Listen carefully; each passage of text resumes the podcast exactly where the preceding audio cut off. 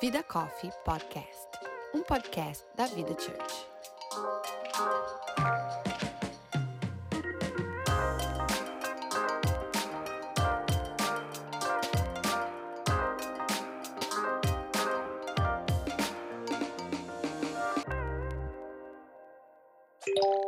Hey sis, por conta de probleminhas técnicos, você vai reparar que o meu áudio não ficou muito bom, mas eu acredito que isso não vai te impedir de acompanhar o episódio incrível que a gente preparou para vocês.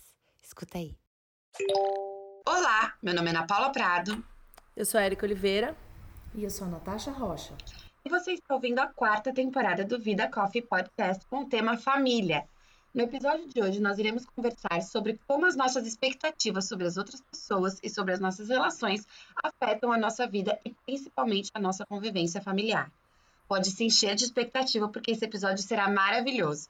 Pegue seu café e junte-se a nós nesse tempo entre amigas para batermos um papo sobre questões que martelam a cabeça de todas nós mulheres. Tudo isso, claro, à luz da Bíblia. Oi, meninas! Hello, hello! Hello! E aí, aqui estamos, cheios de expectativas para essa palavra. Todas as frases do episódio hoje. Tô aqui. Não, gente, quanto tempo, né, que a gente ficou. É, deu, demos essa pausa aí de final de ano. Sim. E, e já aí, dia 20 de janeiro, quer dizer, já tempo voando de novo, né? Ô, gente, vocês aproveitaram a família nesse Ah! final de ano? Gente, aqui, Gente, aqui foi- rolou não. uma dose max de família, né? Rolou, rolou. Eu acho que o que se deu pra gente fazer alguma coisa é produzir conteúdo para esse Pro- produzimos muito conteúdo sobre o tema família. Muito, muito, porque foi intenso. Foi Intenso. intenso. Não dá pra ninguém falar que tá sem casa. A gente pode não querer contar, entendo, mas que tem Isso já é uma outra tem. coisa. Agora que tem. Tem Maravilhoso. Gente, o tema de hoje, eu não, não acho um tema pesado. Também não é um tema levinho. Eu acho que é um tema. Um tema que vai dar pano Família. pra manga. É um tema família. É um tema família. Vamos falar sobre expectativas. E eu quero começar perguntando pra vocês: quanto maior a expectativa, maior a decepção? Yes. Sem Fato. dúvida nenhuma. Fato, fato. Quanto, como é que é? Quanto maior o não sei o que lá, maior o tombo? É, com certeza. Quanto mais você, você tiver alto, mais você vai cair. E essa é uma das coisas que pra mim tem sido, foi uma das grandes lições de maturidade pra mim, trabalhar com expectativa baixíssima. É, em várias áreas da minha vida, é claro, nós vamos entrar hoje no tema de expectativa familiar, é, mas ainda assim, é, eu, eu aprendi, eu sempre fui uma pessoa que tive- sempre tive muitas expectativas, desde coisas simples, como, por exemplo, eu programei ir à praia e aí eu não fui à praia, e aí isso me acabava com o meu dia Essa sou eu. né? Mas eu aprendi muito em relação, e acho que lidando a experiência de lidar com muitas pessoas, eu aprendi a baixar extremamente as minhas expectativas e aí eu vivo muito melhor. E como é que vocês lidam? Então, é, a gente tem expectativas com um milhão de coisas, né? Mas como vocês lidam com a expectativa de vocês sobre as pessoas mesmo, as pessoinhas aí ao redor? E aí vocês podem endereçar para as pessoinhas que quiserem endereçar. Ah, eu acho que ah, dentro da- do contexto familiar depende. Assim, eu ainda não me vejo. é, eu acho que, não sei se é uma questão de geração, mas hoje a gente tem mais informação em relação aos filhos, por exemplo. É, de que de fato a gente.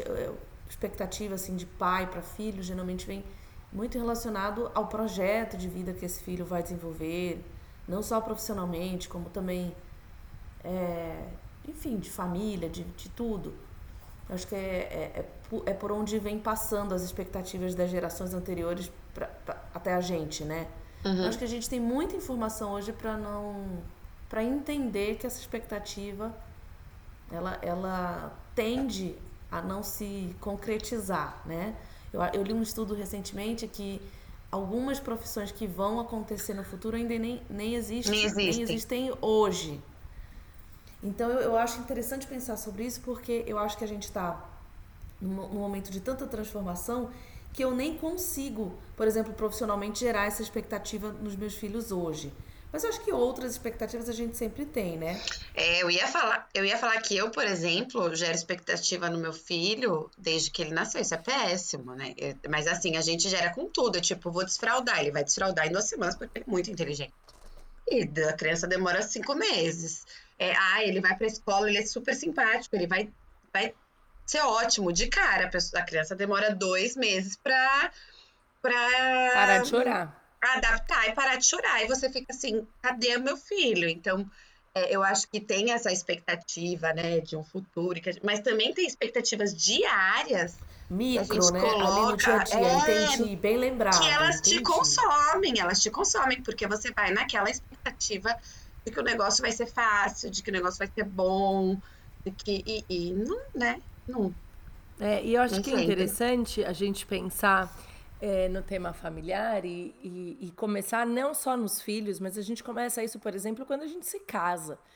É, eu estava lendo essa semana sobre expectativas da lua de mel, da noite de núpcias para pessoas virgens, por exemplo, ou como Ai, que é. verdade, que terror. Tipo assim, se vai ter, se não vai ter, se vai gostar, se não vai gostar, se vai doer, se não vai doer, se vai funcionar, se não vai funcionar, se vai ter música, se não vai ter música, se foi rápido, se não foi.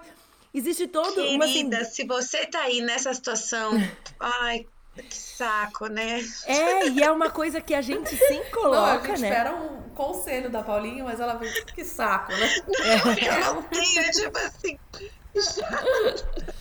Porque, porque expectativa. Porque é, a gente, por exemplo, você fala assim, olha, a mim, o meu casamento, eu vou me casar, vai ser o momento mais feliz. Por exemplo, até eu preparo pro casamento, né? Eu vou me casar, isso vai ser maravilhoso. É um dos momentos mais estressantes da vida do casal. Preparar casamento, fazer lista. Nossa é, dinheiro, é, dinheiro, dinheiro, dinheiro, dinheiro, ralo, dinheiro. Você espera Não, que as indústria, pessoas... Uma indústria de, de, né, de tudo ao redor te, te tentando ali do tipo, ah, mas você tem que ter cada estação. Não, e, vai, e, e a expectativa é, é, é do dia moda, né? perfeito. Né? Expectativa Exato. dia perfeito, gente. Que, gente, assim, meu casamento ela... choveu. Choveu, tipo, choveu. Não, isso tanto. que eu ia falar, o tempo, né? Expectativa do tempo. O meu casamento foi numa chácara. Ó, o meu casamento foi numa chácara, a chácara que eu cresci a minha vida inteira. Choveu tanto que as pessoas brincavam brincadeira. Gente, elas estão rindo, viu? Aqui. Elas não, não, eu tô rindo do. Porque deixa eu só fazer, abrir um parênteses antes da Erika continuar. A Natasha tá com três periquitos em casa agora, não me pergunte por quê, mas ela arranjou três passarinhos. Ela tem três filhos, barulho três enquanto, enquanto a gente tá falando aqui. Bom, mas assim, então se você ouvir passarinho, gente, é natureza. É. É, Continua, Érica. É, a gente tem, no meu casamento, era numa chácara, chácara que eu cresci a minha vida inteira.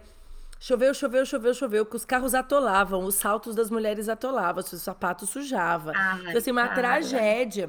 Putz, ah, o meu, o, o, catering, né, da festa, quem ia entregar lá a comida, uhum. o cara esqueceu os talheres.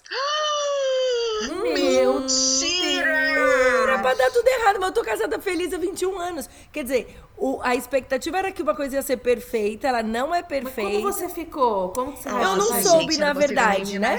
Você não soube? Não. É, Alguém se estressou que, por ou mim. Ou seja, você ou seja, você não tinha expectativa, não teve sofrimento. Não tive sofrimento. O que acontece é que isso é só um exemplo que a gente acha que tudo vai ser perfeito. E a gente idealiza.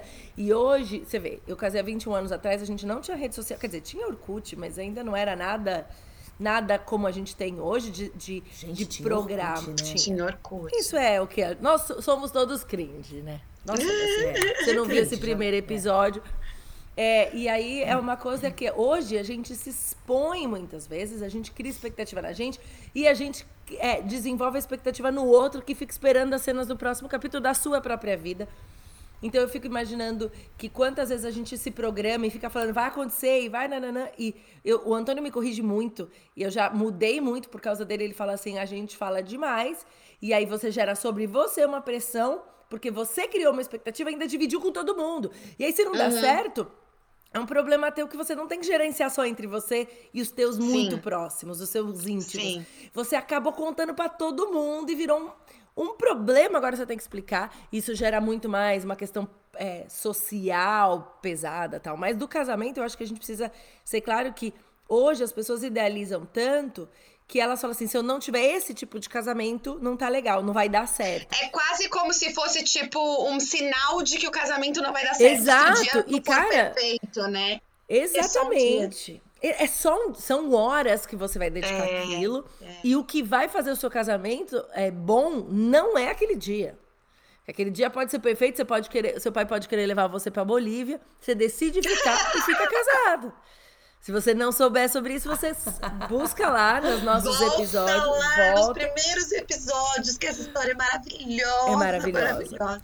Então a gente é, precisa é verdade, é, é alinhar essas expectativas desde o começo do relacionamento. A pessoa começa a namorar e já fala assim: nossa, ele vai ser o homem da minha vida. Calma. Processo seletivo. Eu vi uma pessoa escrever essa semana: namoro é processo seletivo. Você não vai casar. Calma, você tá namorando. Namoro é pra isso, é pra conhecer, pra entender. Por isso que a gente segura a onda. Ou tenta segurar o máximo possível durante o casamento, o, o namoro, pra, pra ir percebendo as coisas. Não é falar, ah, nunca vi. Não viu porque não prestou atenção, né? E então... as mulheres solteiras que colocam uma expectativa é, da solução da vida em um casamento, né? Tipo assim, eu, eu, eu, vou casar e todos os meus problemas estão resolvidos, porque eu preciso casar, esse é o objetivo da minha vida. E aí todos os meus problemas estão resolvidos. E aí. E não vai rolar, porque provavelmente muitos vão aparecer a partir daí. Porque você já não é dona do seu próprio nariz, né? Então, importantíssimo a gente pensar nisso, né? Essa expectativa da vida e de tudo, né? De, a gente tá focando na família, mas quando a gente começa a se relacionar com as pessoas, a gente precisa alinhar e entender que as pessoas são diferentes. E aí tá a beleza dos relacionamentos familiares, inclusive. As uhum. pessoas não são as nossas cópias, elas não são. Não, elas não têm obrigação nenhuma de cumprir com a nossa expectativa. Porque expectativa é minha. Não é tua responsabilidade. Você, né, quem é da minha família, meu marido não tem obrigação com a minha expectativa. Ele tem obrigação em ser a melhor versão dele, mas não ser o que eu quero que ele seja, né? E aí, quando a gente fala ainda de conceito cristão, de pessoas que resolveram e são, que servem ao Senhor, eu tenho que primeiro buscar o Senhor. Essa relação é, vertical tá equilibrada para eu poder viver. E aí, quando eu tô isso, eu, eu vou aprendendo a lidar também, que a gente pode falar isso depois, sobre a expectativa dos outros em relação a mim, né? Mesmo dentro é, porque da família. Eu, eu, eu acho que a expectativa com relação às pessoas nada mais é do que isso, né? Você desenha um, um comportamento, um um, uma personalidade na tua cabeça uhum. e aí você espera que a outra pessoa vá simplesmente suprir, corresponder, devolver do jeitinho que você imaginou. E assim, 99,9% das vezes não é assim, principalmente com as pessoas mais íntimas, porque é, é você vai conhecer todos os lados das pessoas, né? Então, as pessoas estão dentro da tua casa, teu marido, os seus filhos, eles vão revelando facetas, o filho, conforme ele vai crescendo, ele vai criando uma personalidade que você não tem como é, é, ter previsto antes. Uhum. Então, o, provavelmente vai, muitas vezes vai superar as suas expectativas, mas acho que também muitas vezes vai frustrar as suas expectativas. Né? Sim. A gente precisa entender isso e é, é, sempre quando a gente faz fala sobre terapia, por exemplo, e sobre cuidado emocional, e a expectativa está muito dentro disso, a gente tem que entender que eu preciso lidar com o meu sentimento aqui. O problema da minha expectativa, ah, eu tenho problemas com expectativa, então eu tenho que mudar o meu marido. Não, eu tenho que me mudar. Sempre parte do um, do que está tendo, porque aí eu começo né, a viver melhor e, e, e esse lidar com a expectativa é uma escolha minha, é, é, é, respeito também. Eu acho que a gente precisa pensar na linha do respeito, de respeitar o outro. O outro não é um boneco manipulável que vai fazer tudo o que você quer, até porque seria muito chato, né? Conviver Você alguém. sabe que você tava falando isso, eu lembrei de ontem que eu tava tendo uma conversa com duas amigas ontem, e, e a gente tava falando de tipo, como a maioria das mulheres reclamam das mesmas coisas, dos maridos sempre. Parece que a gente, tipo, tá sempre num looping que envolve sempre as mesmas é, é, reclamações. E aí, é, uma delas falou assim: a gente tá falando desse negócio de ajudar em casa e tal, e não sei o que, não sei o que lá. Ela falou assim, mas eu, eu não. Eu não peço ajuda, porque eu espero que a pessoa, pelo menos, vá se preocupar e perguntar. Então, por exemplo, eu estava voltando do parque com as crianças, tipo, à noite, cansadas, não tinham o que comer. Eu fui fazer uma janta e o meu marido sentou no sofá para comer sucrilhas e assistir TV. E aí eu falei assim, mas você não falou, tipo, porque eu sou muito chata. Tipo assim, eu, eu, eu, eu falo, eu não fico. Nesse sentido, eu não tenho expectativas de que o Thiago vá Lê me ajudar mente. ou ler. me- Não ler minha mente, mas ter noção. Sabe, tipo assim? É que Porque a noção não é uma questão. O, que, o teu sentido de noção é teu. Então, não é do outro. Sim. Sim, mas aí a gente tá falando de uma noção social, né? Você tá vendo uma pessoa ali trabalhando e tal, aí você vai falar assim, poxa, faço parte disso aqui também, são meus filhos, vou levantar e vou ajudar. Então eu não espero isso, eu já vou e falo assim, meu amorzinho, preciso de ajuda aqui, eu vou fazer a comida, você pode ir lá dar um banho? E aí ela falou assim, não, mas a pessoa tem que, pô, tem que ver que eu cheguei com duas crianças, vou fazer a janta, eu vou eu vou pegar e vou esperar que você vá lá e me ofereça ajuda. Daí ela falou assim, o mais louco, ela falou assim, porque provavelmente ele viria me oferecer ajuda e eu ia falar assim, ai não, amor, eu faço aqui, vai lá sentar no sofá e comer sucrilhos. Mas eu queria pelo menos que ele perguntasse. Como são, como são frustrantes essas é, situações em que a gente cria, né? Essa, mi- essa Paulinha começou falando de micro expectativas, assim, dessas que a gente Do dia a dia. tem no dia a dia. Eu acho que aí é onde a gente tem mais a tendência é, de não perceber a presença da expectativa. Porque quando a gente percebe, porque aquela, já, aquela expectativa já é uma coisa muito grande. Mas quando, quando a gente não percebe, é, a gente nem sabe que a gente está lidando com, com o problema da expectativa, por exemplo. Que é uma coisa que a gente já tem mapeada, né? Mas é, eu preciso é. dar um nome, né? É tipo aqueles memes de expectativa e realidade, né, gente? Então, mas eu acho que é uma é uma é uma a gente acaba a gente acaba esper, é, achando normal esperar que o outro entenda o que e a gente tem um problema seríssimo de comunicar, porque tem uma dentro do imaginário comum, principalmente familiar, de que o outro tem obrigação de entender o que você está pensando. O problema da expectativa é isso. Você não tá entendendo que eu, tô, eu tenho isso, eu tenho um plano na minha cabeça. E é, o maior problema hoje dos relacionamentos é a comunicação. Porque você achou que era óbvio aquilo, só que ela é óbvio dentro do teu, da tua caixinha aqui, não é do outro. Então você espera que o outro. Por isso que eu falei que eu acho que a noção é uma questão é uma questão muito particular, porque, por exemplo, se esse, essa situação, por exemplo, que você declarou, da, né, chegou da- com as crianças cansadas, tananã, provavelmente isso não é a primeira vez que acontece. Provavelmente, em algumas outras op- oportunidades, ele foi oferecer, falou assim, não, deixa, porque você... vai-" Na cabeça da mulher é assim, ó, muitas vezes, tá? Vai, de repente, tem alguém que não. É assim, se você for dar banho, você não vai lavar o cabelo direito, não vai, não vai tirar, vai sujar tudo lá, depois eu vou ter que zero assim. Então, mas tem muito, né? Vamos, vamos combinar que tem muita gente que.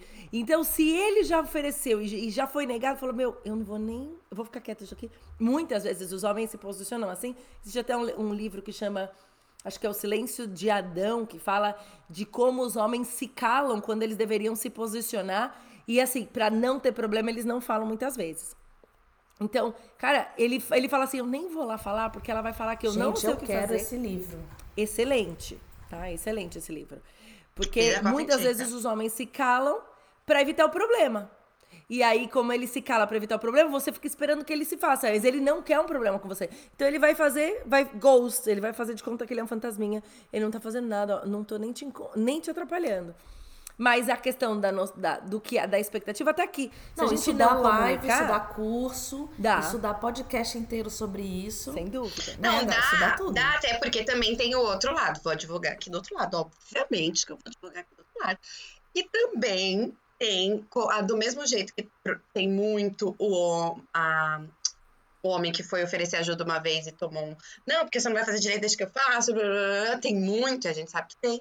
A gente mesmo já deve ter feito isso milhões de vezes. Também tem muito a mulher que já pediu 375 vezes e cansou de pedir e falou: quer saber?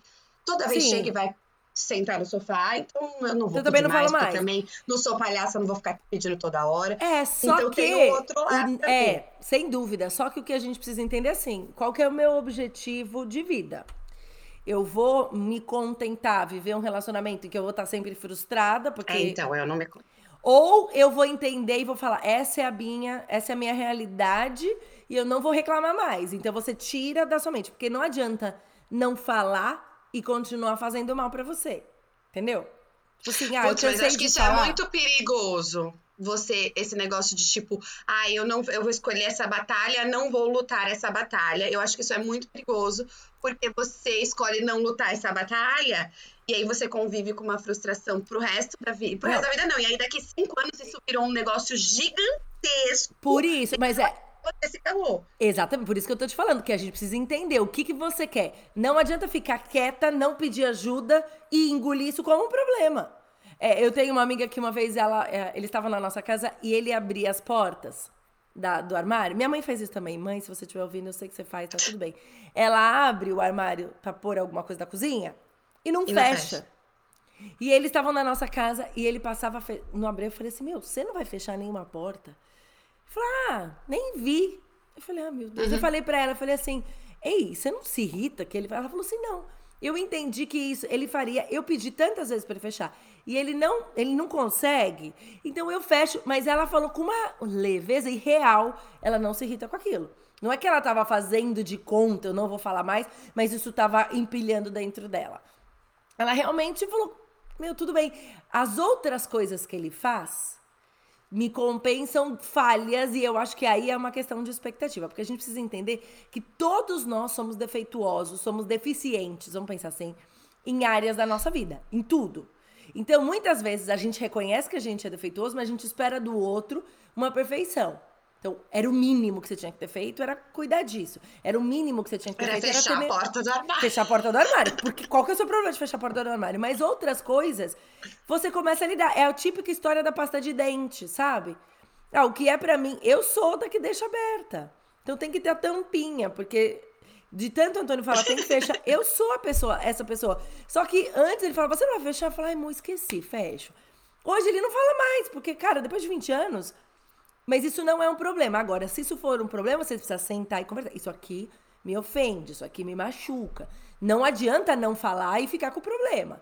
Mas tem ficar com a expectativa é de que um dia vai mudar não vai, nada, né? Não vai, Mas porque é tem coisas que não vão mudar. interessante essa, essa saída aqui que ela deu no exemplo que você está dando, que é assim, quando você também autorregula essa expectativa, você mesmo faz essa balança mental e fala, ó, é, tem, tem lado bom aqui, né? Tem, tem é, se fosse botar numa balança esse tem, tem, tem muita coisa positiva que justifica. Para eu ligar pro, pro armário é, aberto. Isso, que justifica eu eliminar essa, essa expectativa Exato. aqui desse ponto. Mas aí é um contexto que, que precisa ser avaliado com uma certa maturidade. Maturidade total. Em, em alguns casos a gente vai ter como autorregular essa expectativa e em alguns casos a gente não vai encontrar na relação familiar uma um outro lado, né? É, por exemplo, falando de família estendida, família de irmãos e, e cunhados e aí já entram outros personagens dessa família, é, muitas vezes você não tem aquela convivência do dia a dia para para autorregular uma expectativa. Sim. E aí, eu acho Nossa, que. tem um gente, exemplo ótimo que aconteceu comigo essa semana. Que a gente Pode tem, falar, inclusive, que baixar quanto mais longe, baixa mais a expectativa. Porque essa pessoa não tem, não tem obrigação nenhuma de atender o que você esperava que ela fizesse. Nenhuma. Então. Não, vou dar um exemplo. Vou dar um exemplo bom, porque ele não escuta esse podcast mesmo, então não tem problema. É, o meu irmão, essa semana, semanas, não foi essa semana, foi semana passada ou retrasada, eu tive uma expectativa tão frustrada, eu fiquei tão irritada, mas tão irritada. É, o meu irmão ficou, é, passou por um problema de saúde muito sério esse final de ano, ficou internado Natal, Ano Novo. É, e meu irmão é super jovem, tem 42 anos, mas tem hábitos zero saudáveis na vida. E, e passou depois do Covid, ele teve Covid e ficou ruim, e depois do Covid passou por alguns problemas por conta de hábitos não saudáveis.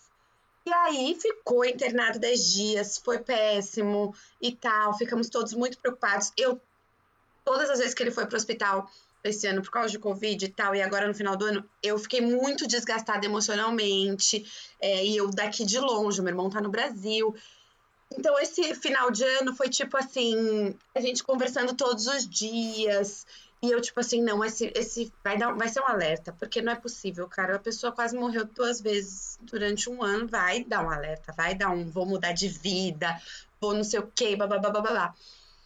Passou, ele recebeu alta. Para me contar que ele recebeu alta, ele me gravou um áudio já falando de uma coisa que ele ia fazer, de um hábito ruim que ele tem. Tipo assim, eu eu, eu ouvi o áudio. Era o áudio dele contando que ele estava. que tinha dado tudo bem, tinha dado tudo certo, o exame tinha dado tudo certo, o procedimento tinha dado tudo certo e ele ia ter alta depois de dois dias. Era um, para ser um áudio maravilhoso. Eu fiquei com uma raiva. ele me ligou, era tipo sete da manhã, eu desci para atender que eu tava dormindo ainda. Quando eu subi, o Thiago falou, mas o que que aconteceu? Tipo, o Thiago falou assim, ele, ele mal, não sei o quê. falei, não, tá tudo bem, eu vou voltar a dormir. E eu vou, tipo, fui deitar com muita raiva dele, porque eu estava com uma expectativa de que a vida dele seria transformada depois desse desse ou desse fuzuê, e eu percebi que absolutamente não. Aí eu desci, minha sogra ainda estava aqui, e aí eu desci, contei para ela e eu falei: "Nossa, sogra, eu tô com muita raiva, tô com muita raiva porque eu me desgastei. Eu passei meses me desgastando e, e assim, para ele não adiantou nada. E aí a minha sogra simplesmente virou para mim e falou assim: Mas é que não é a sua vida, né, Paulinha? É decisão dele. É isso! a sabedoria é. de mamãe. Mas que raiva! Mas é essa a questão. A expectativa é minha e a vida é do outro. E eu não tenho como controlar o que Exato. o outro faz na vida dele. Por isso que quanto menor a expectativa, menor sofrimento, porque eu não vou. Cara, é assim: olha, essa é a minha oração, eu tenho um desejo, mas alinhar a tua expectativa à realidade, assim, cara, não, calma, essa pessoa tem uma caso, situação. Não, mas nesse caso da Paulinha, que eu acho que é um, é um mega exemplo de como essa expectativa nasce. Como nasce uma expectativa? Também vem muito do, do esforço, né? Porque teve esforço dela. E tudo que a gente bota genuinamente o nosso esforço e a nossa nosso empenho, né? A gente, a gente leva aquele projeto na, na, na primeira pessoa do singular, né? Eu uhum, tô fazendo uhum, ali. Uhum, uhum. E aí, essa Nath, primeira pessoa do singular, ela é, é traiçoerésima, né? Muito importante isso que você falou, porque isso, além de tudo, e aí eu fui entender isso, obviamente, depois na minha sessão de terapia na semana, é que isso, além de tudo, gera uma culpa, porque eu fui dormir pensando que eu não fiz o suficiente. Ele passou 10 dias no hospital e eu não fiz o suficiente. Eu poderia ter falado mais, eu poderia ter sido mais enfática, não. eu poderia ter mandado mais livros, eu poderia ter mandado. Eu poderia ter feito as coisas e, e assim. Não foi o que eu fiz não foi o suficiente. Mas e aí é, eu fiquei é. com essa culpa de tipo assim, eu já tinha uma expectativa, rolou é a vida dele, a decisão dele, completamente dele. Eu não tenho nada a ver com. Eu não tenho nada que eu possa, né? E na minha cabeça era culpa minha, eu poderia ter feito muito mais para ajudar ele a, a, a virar essa chave. E aí, obviamente, eu sei que né, não é culpa minha, mas a gente fica remoendo isso. Tipo, o que, que eu posso. O que, que eu. Isso e para tudo, eu acho que dá para colocar em toda a expectativa que a gente coloca. Porque quando ela não é, é. Quando ela é frustrada, você muitas vezes se coloca nesse papel de tipo assim, mas cara, o que, que eu tô fazendo de errado? Tipo, ah, meu filho, meu filho não desfraudou em duas semanas. O que, que eu tô fazendo de errado? Exato. O que, que eu fiz aqui que não. Que ele não, que ele não conseguiu. Mas vamos lá, deixa, deixa, deixa, deixa eu cutucar um pouquinho. Quando, Ai, é, quando a gente fala e a gente começa a olhar o que, que eu fiz de errado, a gente está querendo virar protagonista da história do outro. Porque de alguma forma. Toma essa! Não é? É que é um pouco Na chocante. Cara da Paulinha. É. Porque é um pouco chocante, porque no fundo, no fundo, a gente quer falar, cara, eu fiz parte da mudança da vida do meu irmão. Eu fiz parte das boas escolhas dos meus filhos. Eu fiz parte disso. E na real, na real, eu tenho participação na vida, mas a escolha final é dela e as consequências são delas e os benefícios são delas e os sucessos são delas, não são meus. Então, na verdade, a gente muitas vezes isso trata da expectativa assim: "Ai, como que você fez? Eu fui uma boa esposa" eu fui uma boa mãe, eu me dediquei. Por isso que tem essas guerras aí da a mãe que trabalha, a mãe que não trabalha. A mãe que dá papinha, a que deu peito, a que deu mamadeira. Porque ela quer se sentir que A escolha dela foi o mais importante da vida do filho. E na real, não, porque nós não somos o Nossa. centro da vida do nosso filho, nós não somos o centro da vida do nosso marido, de ninguém. Então, assim, eu faço o que está no meu alcance, mas a pessoa é a dona da vida dela. Senão a gente vire, entra num ciclo de dependência e de codependência, porque a gente quer que alguém dependa de nós e a gente quer também alguém seja responsável. Vira um ciclo super complicado. Então, na verdade, o seu irmão te liberou. Ele falou assim: Ana Paula, beleza, obrigado pela sua ajuda, mas você não é responsável pelas minhas escolhas. Be free, entendeu? Então, assim, na próxima vez você sabe, você não vai deixar de fazer. Mas você vai pôr a expectativa correta. Eu vou dar o que você me permite dar. Mas eu não vou esperar que você mude, porque essa é a tua vida, não sou eu. Eu não vou poder tomar esse mérito, né?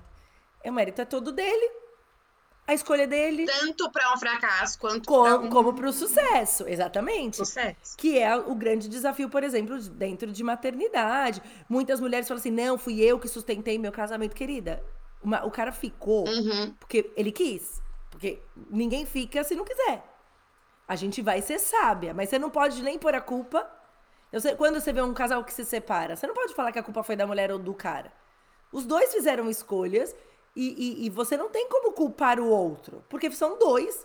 E você não é responsável pela escolha do outro. Ah, se eu tivesse amado mais, minha querida, você amou o que você podia amar. Aprendeu uma lição, mas ele fez a escolha dele também. Ao mesmo tempo, né? O contrário também é. E acho que isso é para todas as relações. Então a gente precisa pensar. A expectativa, muitas vezes, que a pessoa retribua como você fez é porque você quer ter participação naquele sucesso, né?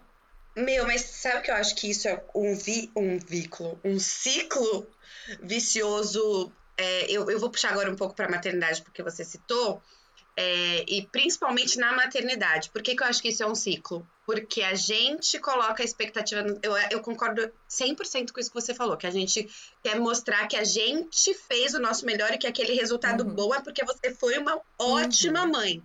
Mas eu também acho que isso acontece porque quando dá ruim, a culpa é sempre da mãe. É, é tipo assim, a sociedade, a criança que tá se, se esperneando no chão, é tipo assim, cadê a mãe dessa criança? É. A, essa criança é mal educada porque a mãe, é, não só a mãe, né? Tô falando dos pais, pais, normalmente vem mais pra mãe, mas é, é, é, com relação aos pais. É sempre assim, tipo, a, a, o, o adolescente entrou em drogas porque os pais não deram a educação, é sempre culpa dos pais. Então é tipo assim, uma expectativa que a sociedade coloca em cima dos pais, e aí os pais tentam mostrar que conseguem suprir essa expectativa, colocando expectativa nos filhos e um então, mas, de novo, a expectativa do outro sobre mim, o que eu faço com isso também é escolha minha. Então, alguém pode falar assim, nossa, mas o seu filho tá fazendo isso, fala assim, eu sei o que eu fiz, por isso que a gente precisa ter uma questão de identidade muito, muito estabelecida para não depender da aprovação do outro para tomar as minhas próprias decisões. Porque sim vão falar, mas e aí? Eu vou viver esperando que alguém aprove o comportamento do meu filho? Porque vai ter, a, porque esse, é, é um ciclo de expectativa mesmo. Eu tenho sobre o meu filho, porque. E eu passei por isso. Acho que a gente falou em podcast uma vez de uma situação que eu, que eu passei com o Alberto, que a primeira coisa que eu pensei foi: ah, o que vão pensar de nós porque ele se meteu nessa confusão? Extremamente egoísta, extremamente pensando em mim e no, e no, que, no que seria sobre mim. Então, por isso Sim. que eu falo de novo da questão da gente. É, é, a gente tem que lidar com a expectativa da nossa para as pessoas, mas também das pessoas sobre nós, dizendo assim, cara, eu sou falho.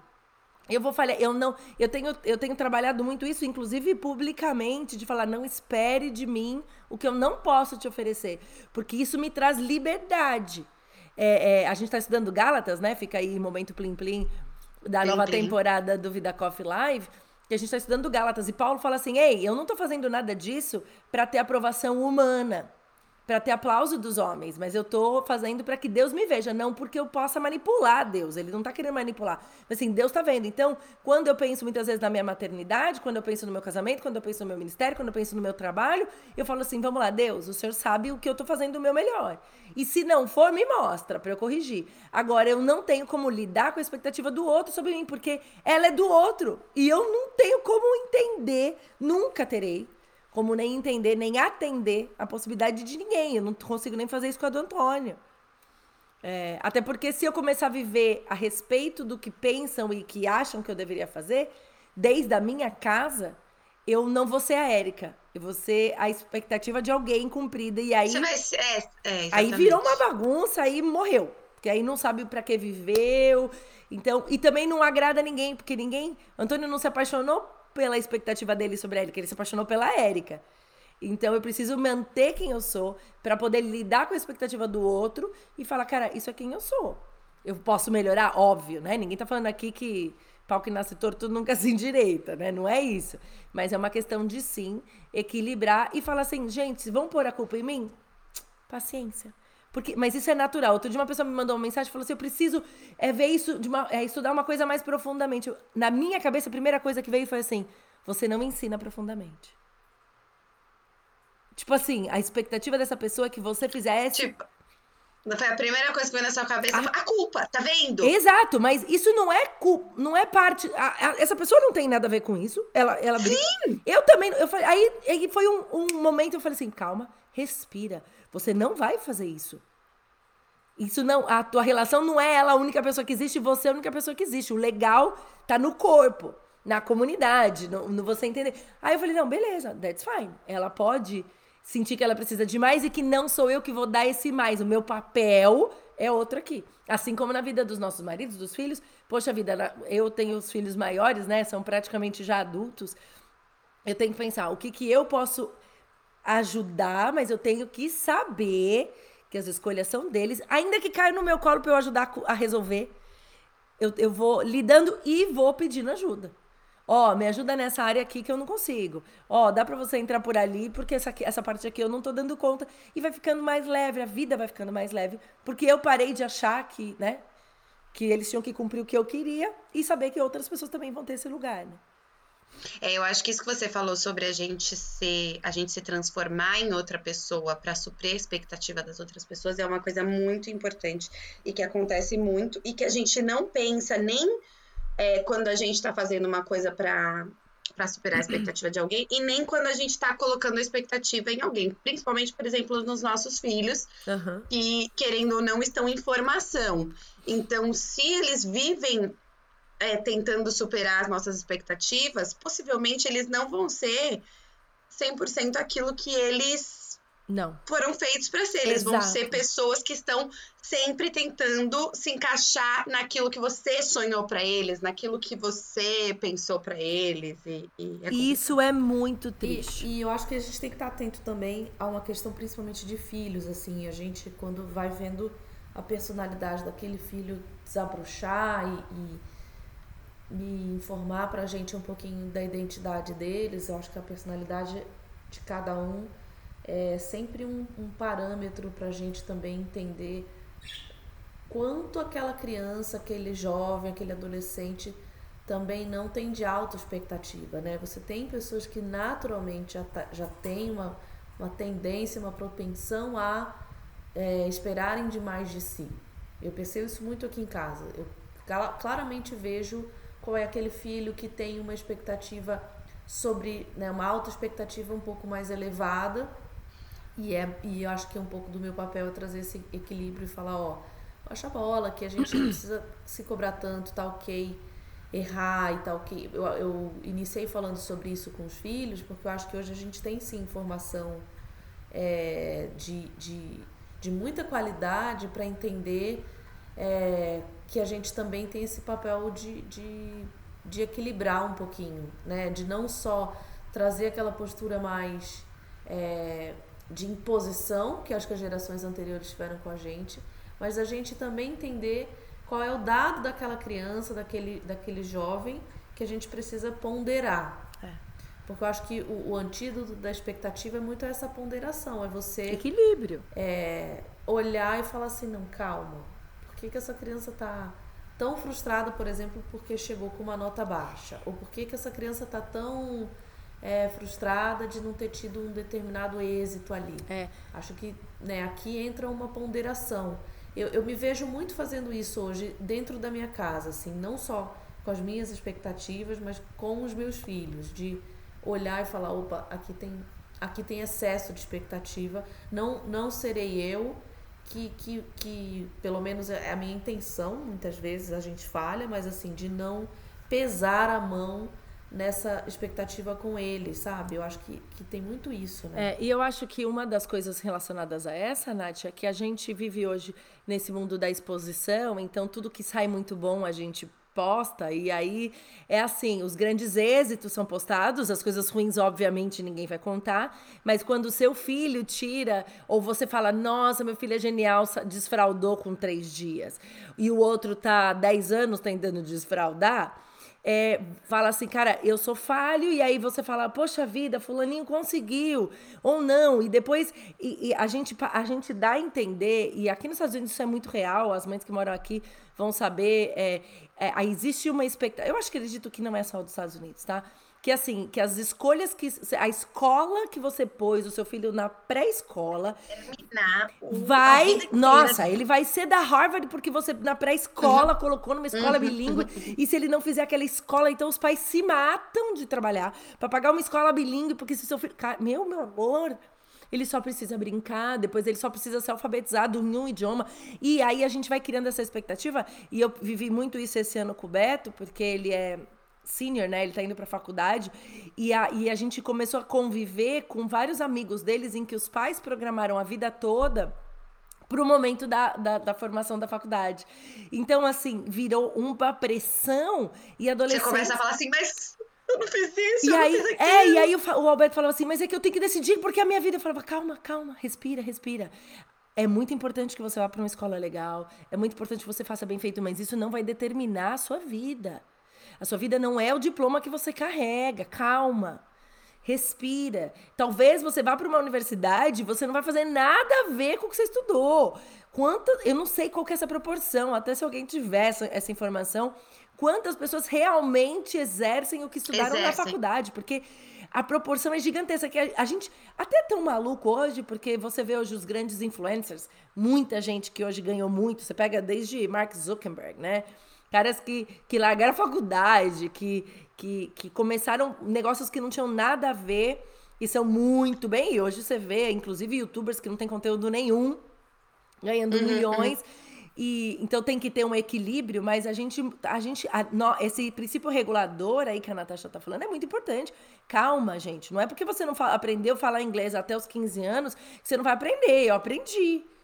É, é, eu... E eu acho que você falou, você falou esse negócio que aqui tem isso, e eu acho que quem é mãe de filho pequena também convive muito com isso. Eu não sei como é que é no Brasil, eu acho que pode ser parecido, não sei. Mas tem todas essas é, esses milestones, né? Essas metas que as crianças precisam cumprir com certa idade. E tem, obviamente, tem estudos científicos por trás disso, de que tem umidade para tal coisa, umidade para tal coisa, umidade para tal coisa. Só que aqui isso é muito fechado dentro de uma caixinha. Então é tipo assim, seu filho não sabe pegar numa caneta do jeito certo com dois anos e meio, cara, tem que investigar, não tá, não tá bom. Você tem que fazer isso, isso e isso. Vocês não estão estimulando a criança direito. É, é uma pressão absurda é. e a gente coloca tudo isso em cima da criança. Exato. Tipo, por que, que você não sabe pegar essa, caneta? Tem uma, uma, um dado interessante que você está falando, né? A escola no, no, nos Estados Unidos, né, vamos botar assim, grande maioria pública, né? Uhum. E eles então têm é, informações, eles têm uma base de dados das escolas há décadas, né? Pelo menos aí nas últimas, sei lá, seis, sete décadas, eles têm dados consolidados de tudo o que acontece na vida da escola pública, no, no fundo, no final do dia, é um órgão público que tem é, total domínio e acesso às informações do que acontece ali dentro. Uhum. E eles têm, por exemplo, hoje uma, uma métrica, é, e, e ele, tudo que eles têm são métricas, né? São, são medidas de, de avaliação de que, por exemplo, quando a criança entra no primeiro dia da, da, da jardim de infância, que é o kindergarten aqui, é, até determinado dia daquele kindergarten ele tem que saber tantas palavras, porque eles sabem que na faculdade. Exato! Mas olha como é interessante. Na faculdade, quando o garoto chega ali no primeiro dia de faculdade, ele faz um estudo reverso e diz: bom, a maioria daquelas, daqueles jovens que estão melhor posicionados na faculdade eram jovens que sabiam 20 palavras ali no kindergarten. Então eles fazem uma, um olhar para trás e falam: quem são os melhores que chegaram aqui no, no ensino superior? Bom, eu percebi que esses melhores são aqueles que leram 20 palavras com, com, com 20 dias de aula, por exemplo. E aí, então, isso volta e volta como uma métrica. Então, hoje, quem está entrando hoje na, na escola tem que entender, tem que ler com X dias aquelas 20 palavras, porque já se sabe que ele vai ter maiores chances, entre aspas, de ser um jovem mais é, bem sucedido lá na frente. Bom, primeiro, acho que a gente precisa entender que a gente não obedece a essa métrica né? A, a nossa Cara, métrica porque é, é uma outra. pressão e uma É, expectativa. exato. E você precisa decidir que métrica que você vai. é, que- qual é a, a régua que vai medir a sua família. E, inevitavelmente, a gente começa a virar contra mundo, contra cultura já aí. Né? Quando a criança entrou no kindergarten, você já vai entender que o que vai determinar quão bem sucedida essa criança é, não é o número de palavras que ela, que ela vai ler. E se fosse, certamente todos nós aqui faríamos todos os esforços para que aquelas 20 palavras fossem bem lidas ali naquele momento.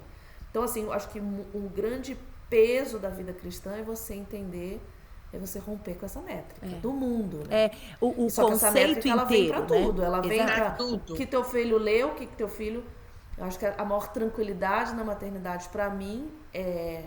ela coincide com a data da minha conversão. Antes disso, eu tenho episódios de um ano de remédio de ansiedade, porque o meu filho teve um episódio X de uma doença Y. É, eu tenho episódios de é, crise de escola, eu tenho episódios de todas as escolhas que eu fiz para relatar que estão no cardápio. Sim. Eu só consegui romper com essa métrica quando eu decidi que a minha métrica estava em outro lugar. Exato. Isso Quando não. ela estava na cruz. Aí eu Exato. entendi. Bom, ali É isso. Ela, ela, ela recitou. E, e, Nath, é importante dizer que a gente andar pelo caminho da palavra, eu me medir pelos conceitos do céu, eu saber que né, o, te- o grande tesouro que eu tenho que acumular não, são, não é nesse mundo, isso não tira a minha responsabilidade. Então aqui a gente não tá Sim. falando de assim, viva a vida louca, faz o que você quiser, não, Não. não cobre Não, nada. Não é isso, pelo contrário. Nem a responsabilidade, nem a dificuldade. Exatamente. Porque é muito mais fácil você se medir pela métrica que diz, bom, eu estou muito mais garantida emocionalmente se meu filho estiver ve- lendo 20, é, 20 palavras. Se ele estiver lendo 40, então eu tô feita na vida. Exato. Não, isso pra tudo. Se minha filha casou, se meu Exato. filho foi pra uma Tá- boa tá faculdade, garantida. tá, tá Garantida. ótimo. Nossa, eu tô tranquila. É, então a É, gente, a é, gente não, não viver não, é, não tira a responsabilidade de fazer não bem feito. dificuldade. É, exato. No- a gente ser cristão, nós estamos no mundo. Então a gente não vai falar, olha, gente, porque eu sou cristão, então eu também não queria saber que escola que meu filho estudava, não. O que eu preciso entender é assim: eu obedeci. Gente, vocês estão me ouvindo? Estamos. Eu obedeci. Eu fiz, por exemplo, eu vou dar um exemplo para vocês. A gente foi, saiu como missionários em 2007, né? Aliás, esse ano vão- são 15 anos fora do Brasil, é doido, né? E, e a gente saiu, foi morar na Espanha. Meus filhos não falavam espanhol. Tiveram que aprender e se adaptar ao mundo em espanhol. Foram, foram é, alfabetizados, né? O Alberto e a Luísa alfabetizados em português, em, em espanhol. A Júlia em português com transição ficou nove meses em casa. Passou. Ficamos quase seis anos lá, fomos, viemos, começamos a transição para os Estados Unidos. Essa transição teve uma demora os meus filhos ficaram novamente seis meses ou sete meses sem escola. Um tempão de novo e se adaptaram a outra, outro sistema escolar, com outro idioma, Outro idioma. com outra cultura, tudo de novo. Dentro dos Estados Unidos, que já são nove anos morando aqui, nós mudamos algumas vezes em relação à obediência ministerial, obedecendo ao Senhor. Então, não eram coisas que a gente.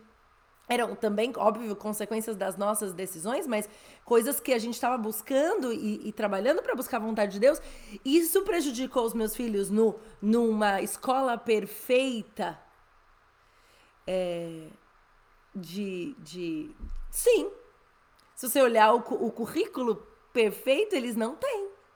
Mas não é sobre currículo perfeito, é saber que a bondade de Deus está acima do currículo perfeito. Então eu preciso medir o meu caminho pela cruz. Então, Senhor, eu estou olhando para ti. Eu não deixo, quer dizer, não quer dizer que eu falei, bom, mudei então os meus filhos que se virem para aprender inglês. Não.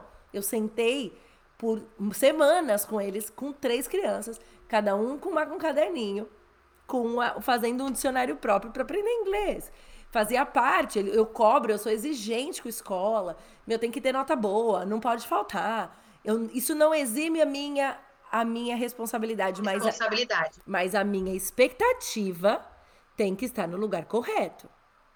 Então é isso. É, eu, me, eu alinhar as minhas expectativas e medir as minhas expectativas de acordo com o que é principal para o Senhor, não me tira a responsabilidade de sim, gente. É óbvio que você vai trabalhar e vai se esforçar para que o seu filho fale 20 palavras na pré-escola. É óbvio que você vai procurar uma casa numa escola boa, você vai procurar dentro das suas condições oferecer o teu melhor. O que não vale é perder a vida para tentar oferecer para essa criança ou para esse relacionamento ou para tua família coisas que estão além do que você pode para achar que isso vai determinar o futuro da tua família, dos teus filhos, do teu casamento. E além do que às vezes é importante para você, porque tudo bem, a gente está aqui falando de escola e, e, e vamos dizer que num conceito geral é importante para todo mundo, mas tem outras expectativas que a gente passa a vida tentando superar ou colocando nos nossos filhos que não são nem importantes pra gente. Sabe, tipo assim, é, eu, eu, vi, eu vi muito, é, eu vivi muito isso com a. Uma coisa muito boba, mas a chupeta. O Otto chupou chupeta até os três anos. É, e aí, com. E ele era muito apegado à chupeta, muito mesmo. Com dois, eu tirei durante o dia por causa do dente, comecei a dar para ele só para dormir.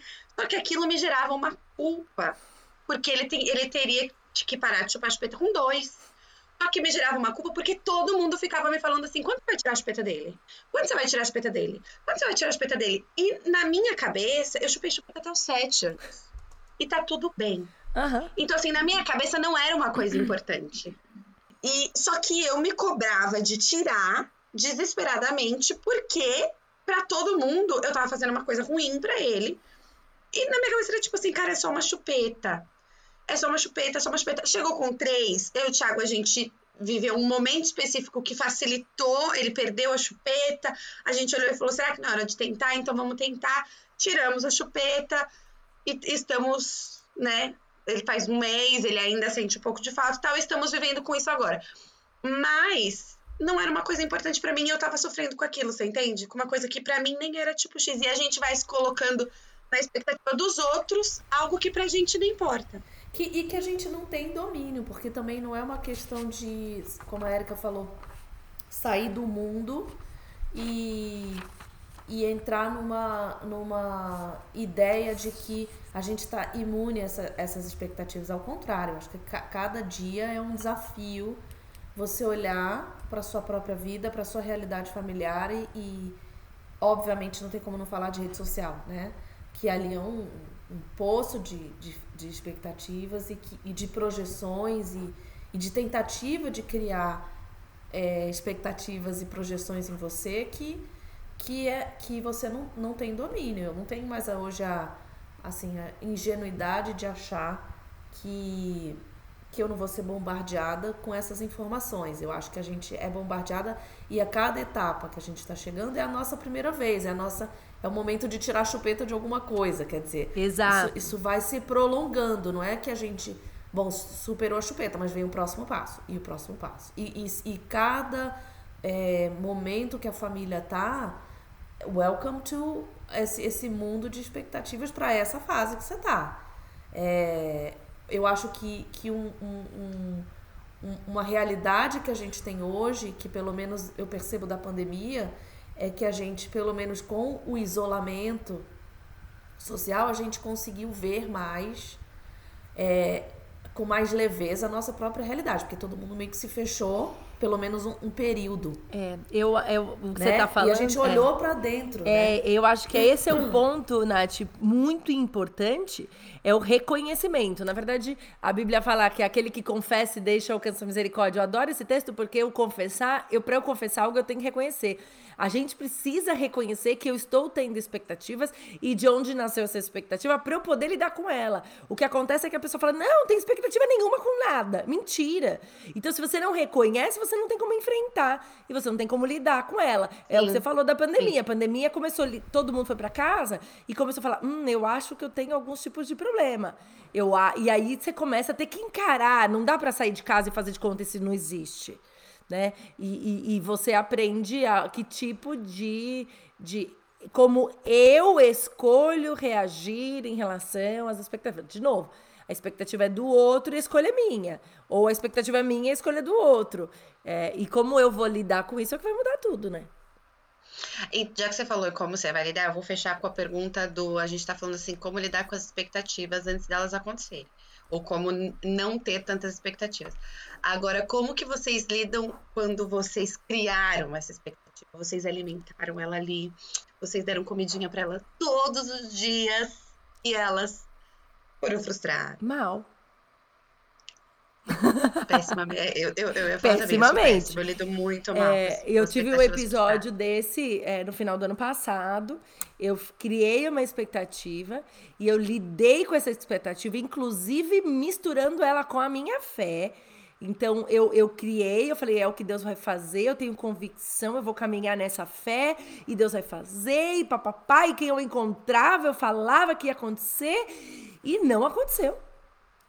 E no dia que não aconteceu, eu chorei. Cara, que ensinamento, hein? Chorei feio, chorei feio, chorei igual criança. E o Antônio falou: Você tá fazendo isso na frente das crianças? Eu falei: Eles vão entender que eu sou uma pessoa normal, que me frustra. Estou frustrada porque eu coloquei sobre Deus uma expectativa minha eu achei que Deus ia fazer do jeito que eu tinha planejado, mas ele, como a Natasha já falou algumas vezes nesse podcast, ele às vezes não entende que a gente já mandou o plano para ele. Agenda, a agenda não, não bateu, não, não, não, deu esse conflitinho de agenda. Conflitinho de agenda e eu chorei, chorei, fiquei mal, mal, mal, mal, porque eu tive. Por isso que eu vou entendendo que assim, cada vez menos expectativas e não manipular a minha fé a respeito da minha expectativa. Fale sobre isso, Érica. Eu acho que você tem o que dissertar sobre isso. Porque acho que isso. Eu, eu vou, vamos fechar o episódio com isso, porque eu acho que isso é muito importante.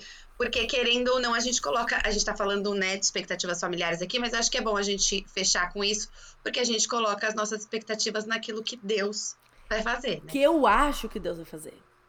Exato. Que eu acho que Deus vai fazer. O que acontece é que a gente muitas vezes manipula a palavra, manipula a, a, a, o que está escrito. Tudo que Deus vai fazer está escrito nesse livro que eu estou mostrando aqui, que é a Bíblia. O que Deus vai fazer está aqui. Ele não tem obrigação de me dar XYZ. Ele não tem obrigação de me dar um casamento, ele não tem obrigação de me dar filhos, ele não tem obrigação de nada. Ele, tudo que ele fez, ele fez porque ele quis. Inclusive, me salvar porque ele quis, porque eu não mereço. Então, a gente volta lá para o princípio básico de salvação, que é graça, é favor e merecido. Eu não mereço. Então, ele não tinha que fazer nada. Deus já era Deus, eu existindo, eu não existindo. Então, tudo que eu ganho é de graça por misericórdia. Então, a gente tem que partir desse princípio que Deus não tem que fazer o que eu quero. Ele não tem responsabilidade com o que eu quero. O plano dele é perfeito. Então, é, é, a gente vai criando e a gente vai entendendo de acordo com o que a gente quer, porque nós somos humanos e Deus sabe disso. Então, eu fico pensando que Deus, ele deve ter dado risada quando eu tive um, um chilique pós-frustração, porque ele falou assim: filha, eu sei que você não ia ter isso, porque você achou que era eu que estava fazendo, mas eu vou te ensinar sobre isso. E ele não tem responsabilidade por isso. Ele não tem que me fazer ter dinheiro, ele não tem que me fazer ter uma casa, ele não tem que me fazer ter documento, ele não tem que fazer nada. Agora, ele faz por bondade. Quando eu começo a ajustar isso e falo assim, uau, Deus, o senhor não tem que fazer nada. E é uma música que nós cantamos, inclusive, no domingo, que é Nada Mais, do, do Gabriel Guedes, que é, que é maravilhosa, que é Não vim atrás de, bens, de bênçãos, Jesus não deves nada para mim. Então, quando eu começo a ajustar isso, eu preciso entender. O que Deus promete está na palavra dele, que é salvação, que é vida eterna. Isso é o que ele promete. Agora, a, a proporção de bênção, que você fala, ai, mas Deus me prometeu uma casa. Cara, quem disse que vai ser própria? Ele, você pode morar num lugar. Quem disse que ele te prometeu te dar tanto dinheiro? Tu, ah, ele me prometeu ser uma pessoa influente. Talvez você está sendo influente para a pessoa mais importante da sua vida naquele momento, que é o teu filho. E a tua influência não é online, não é, não é para milhares. Às vezes a tua maior influência vai ser para duas pessoas que vão falar para três que você nunca vai saber, que vai levar o evangelho para alguém lá no, sei lá. Sim, a gente manipula muitas vezes as coisas porque a gente quer E a gente tem que tomar muito cuidado com isso. Deus, ele não tem responsabilidade com os meus sonhos. Ele tem responsabilidade com a palavra dele. Por isso que eu preciso conhecer a Bíblia. Porque se eu conheço a Bíblia, eu vou entender que Deus não faz o que eu quero. Quando a gente vê, por exemplo, é, é, é Elias, Elias fala que vai parar de chover. Ele, dá um, ele é profeta. Ele fala, vai parar de chover. O próprio cara que fala que vai parar de chover tá num riacho seco, passando fome. Daí vai mandar alguém, ele manda ir para casa da viúva que vai morrer porque não tem comida. Gente, é muito, é muito um Deus que fala assim: peraí que eu vou frustrar de novo. Pem. Peraí. Inclusive tem um livro é, é, eu não vou indicar ainda, mas eu vou, eu, porque eu preciso ler. Mas eu vi um, um review dele e ele fala que Deus é especialista em derrubar o sorvete. Cara, ele vai derrubar o seu sorvete no chão, vai ficar sem sorvete. E that's fine. Ele não é obrigado a te dar o sorvete que você quer. Assim como nós, se nós que somos mães, não damos eu o que os nossos isso. filhos querem, né? Eu ia falar isso, eu ia falar, a gente, assim como nós somos responsáveis por frustrar as expectativas dos nossos filhos, porque nós somos, nós temos que frustrar as expectativas dele, Deus trabalha da mesma forma com a gente. Né? Exato. Imagina o quanto, se Deus que nos ama é perfeito e tem um plano perfeito de salvação para minha vida primeiro. O plano perfeito de Deus é primeiro sobre mim. O que é legal é que ele me deixa ser parte do plano de, de Deus sobre a vida de mais pessoas. Mas o primeiro plano dele é sobre mim. Se ele precisar para me salvar, me tirar daqui, ele vai me tirar. Porque não é sobre, sobre os outros. Então a gente precisa alinhar essa expectativa. Como eu faço isso em relação à minha fé? Eu tenho que ler a Bíblia.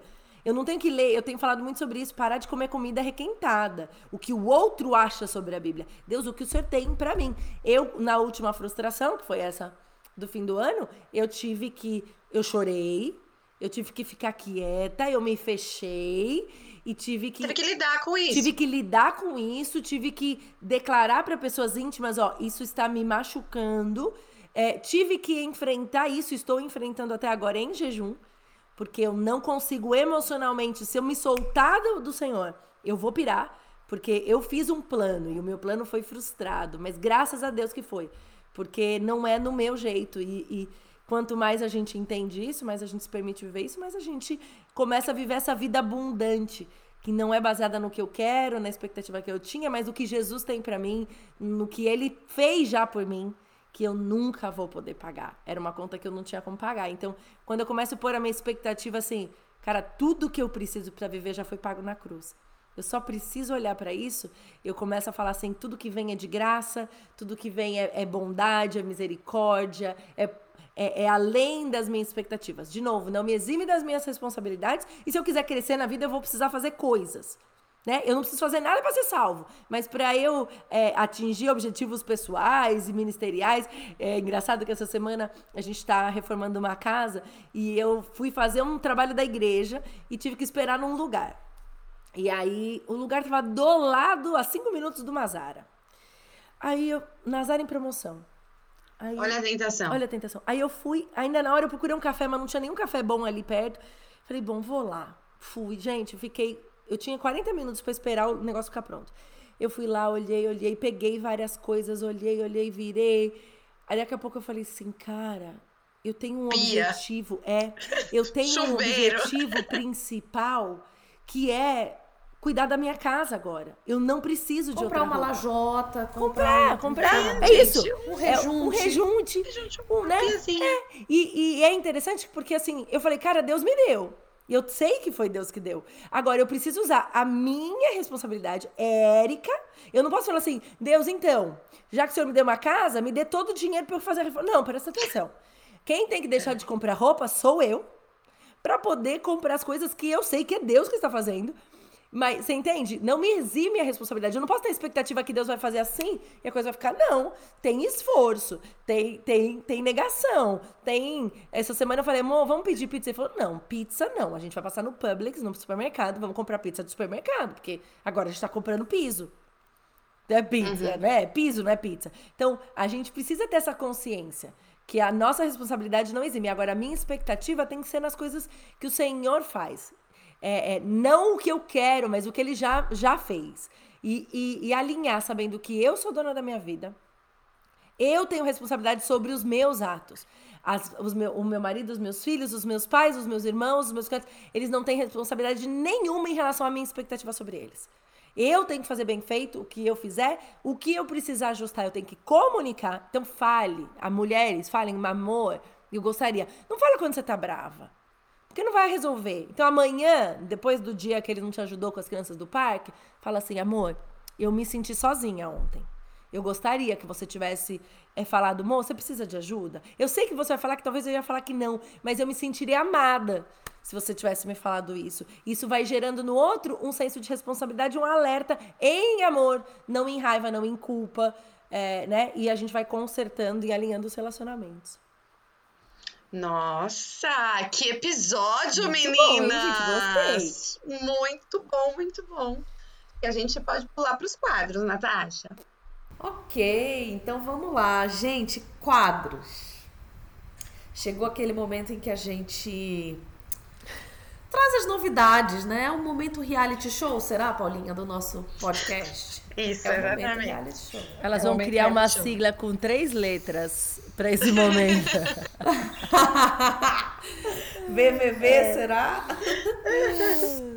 Vamos lá. Ok ou não ok? O que vocês trazem, meninas? Um... Vai você, Erika. Eu tenho dois, eu tô tentando decidir qual que eu vou falar. Não, não, gente, eu não sei. Me empresta um, divide aí, eu, eu tô sem, eu tô sem ok ou não ok, eu não, não. Ah, ok ou não ok, eu tenho um ok não ok. É, qual que é a, o tempo mínimo de você começar a arrumar uma mudança? Porque eu tô, eu tô, como que chama? É, não é postergando, eu tô procrastinando. procrastinando a minha mudança. Eu mudo daqui nove dias e eu ainda não fiz nenhuma caixa. Isso é ok ou não é ok? Não, não é ok, não é ok. Eu Nossa, já tive, eu ia falar, é, é mudança... super ok, nove dias, não. tá de boa. Eu já tive mudança que eu, na véspera, fui pro supermercado. Tá. É, amanhã eu vou, vou mudar, hoje eu vou fazer compras, assim. Como tipo... assim? Não faz o menor sentido essa frase. Não faz o menor sentido.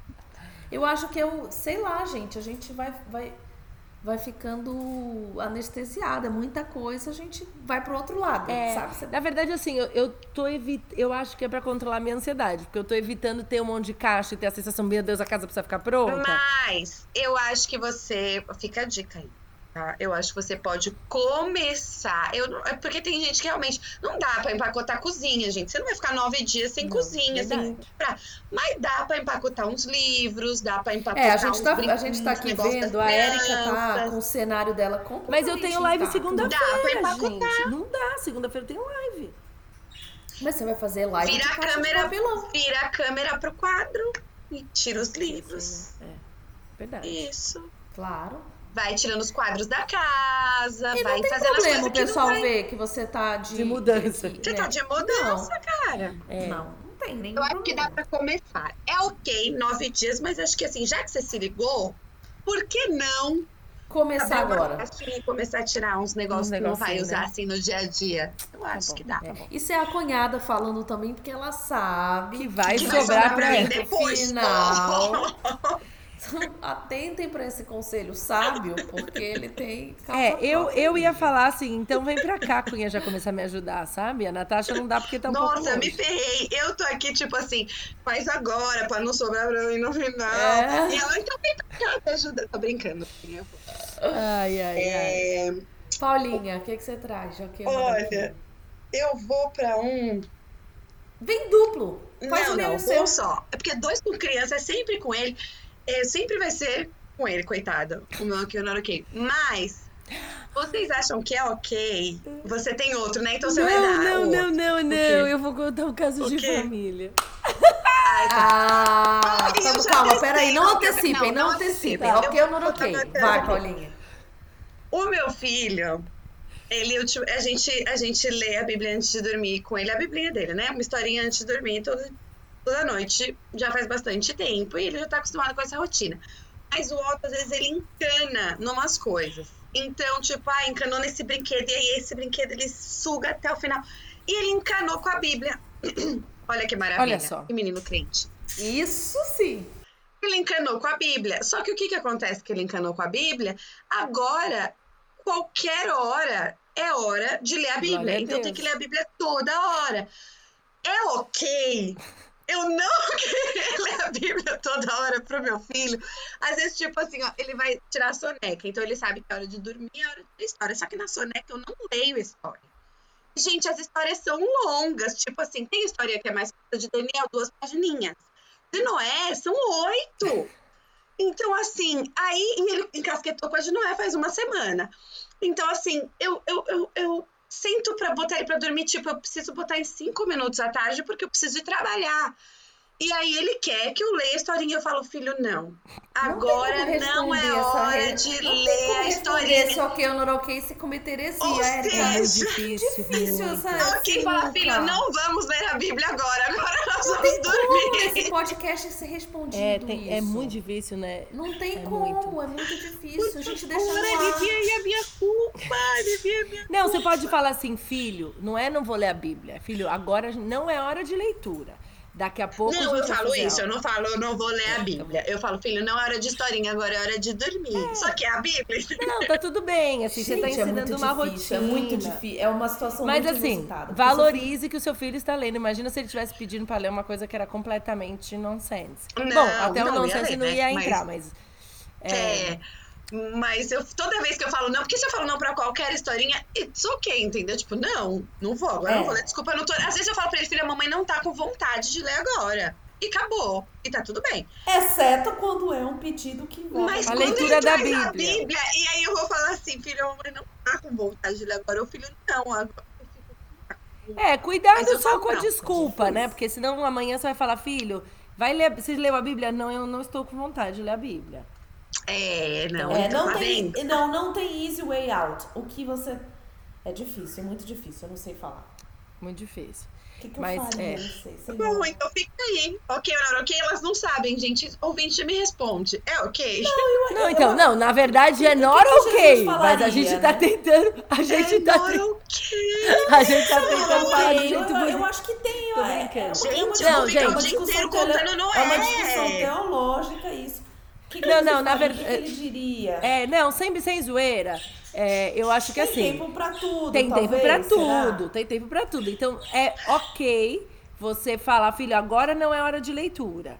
Então, e aí, de repente, pra ele não ler a mesma história, você fala assim, então a gente vai ler essa história agora. É legal que ele tenha interesse nas histórias bíblicas. Ou fala assim, então, mas agora a gente não vai ler, não é não quero ler a Bíblia. Não, sim, eu não falo essa frase. Não, não só É, de, é. de ler também, porque a, a, gente quer estimular né, a leitura. Cada vez mais as gerações leem menos. Então, de repente é isso. Mas também não vira religiosa que fala, meu Deus, eu não posso falar que eu não vou ler a Bíblia, porque that's fine. Entendeu? Tá, então é ok, gente. É ok. É com o discurso certo, é. Cuidado. É, exatamente. É Com o ok discurso com- certo. É ok com, com destreza, né? Eu tô tentando entender o que, que o, o periquito da Natasha tá tentando me dizer. Não, deixa ele aí, eu tô tentando. Eu tô, ele eu tô sentindo que ele tem o que dizer. Eu acho que ele, Ele tá querendo. que um- ele tá falando um ok ou not ok aí agora. É, eu acho que ele tá Gente, eu falando pra mim, tá mandar. tudo Então, bem. já que, já que estamos falando deles, eu vou mandar o meu. O meu Ah, ok, manda aí. ok. Gente, é o seguinte. A gente tem a mesa, sei lá. A, a velha pergunta de toda criança. Eu acho que a maioria das crianças pedem por pets, né? Por, Claro. por bichinhos de estimação. Uhum. Então eu segurei já assim, consegui faz- passar pela fase do hamster, a gente não teve. Ai, Deus me livre. É, pediram hamster, ganharam peixes. Porque é similar. É claro. É, É similar. praticamente a mesma É coisa. similar. Né? E aí os, os peixes todos faleceram. Oito peixes morreram na casa. Também, também Ganhei o acontece. quê? Mais um ano. Acontece.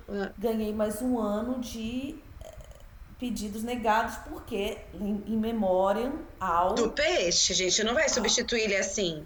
Não, e outra, se vocês não cuidaram do peixe, ainda não estamos no, no ponto Prontos. maturidade pro Uhum. próximo bichinho. Aí venceu, esse discurso venceu. e aí um dia eu tô, já no final do dia, a casa toda limpa. Sabe quando você termina de limpar a bancada da cozinha, que você senta só pra ver a bancada da cozinha limpa? E só pra respirar aquele cheirinho de produto de limpeza. Que, da, que ainda tá na sua mão, né?